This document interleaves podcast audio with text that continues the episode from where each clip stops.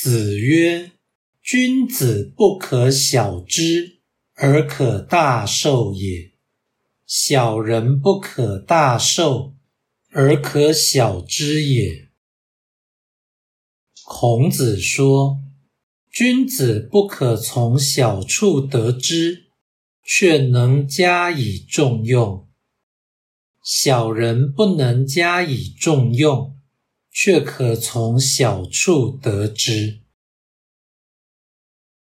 道义阐释：小知是由小处知道，不可小知是不能凭借小事判断其人。大受是承受大任，亦即可以重用。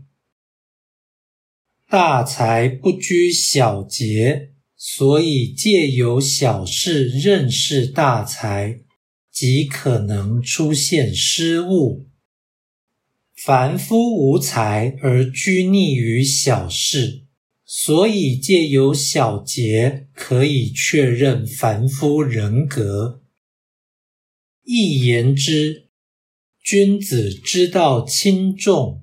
而小人不辨轻重，知道轻重者必定做大事；不辨轻重者必然做小事。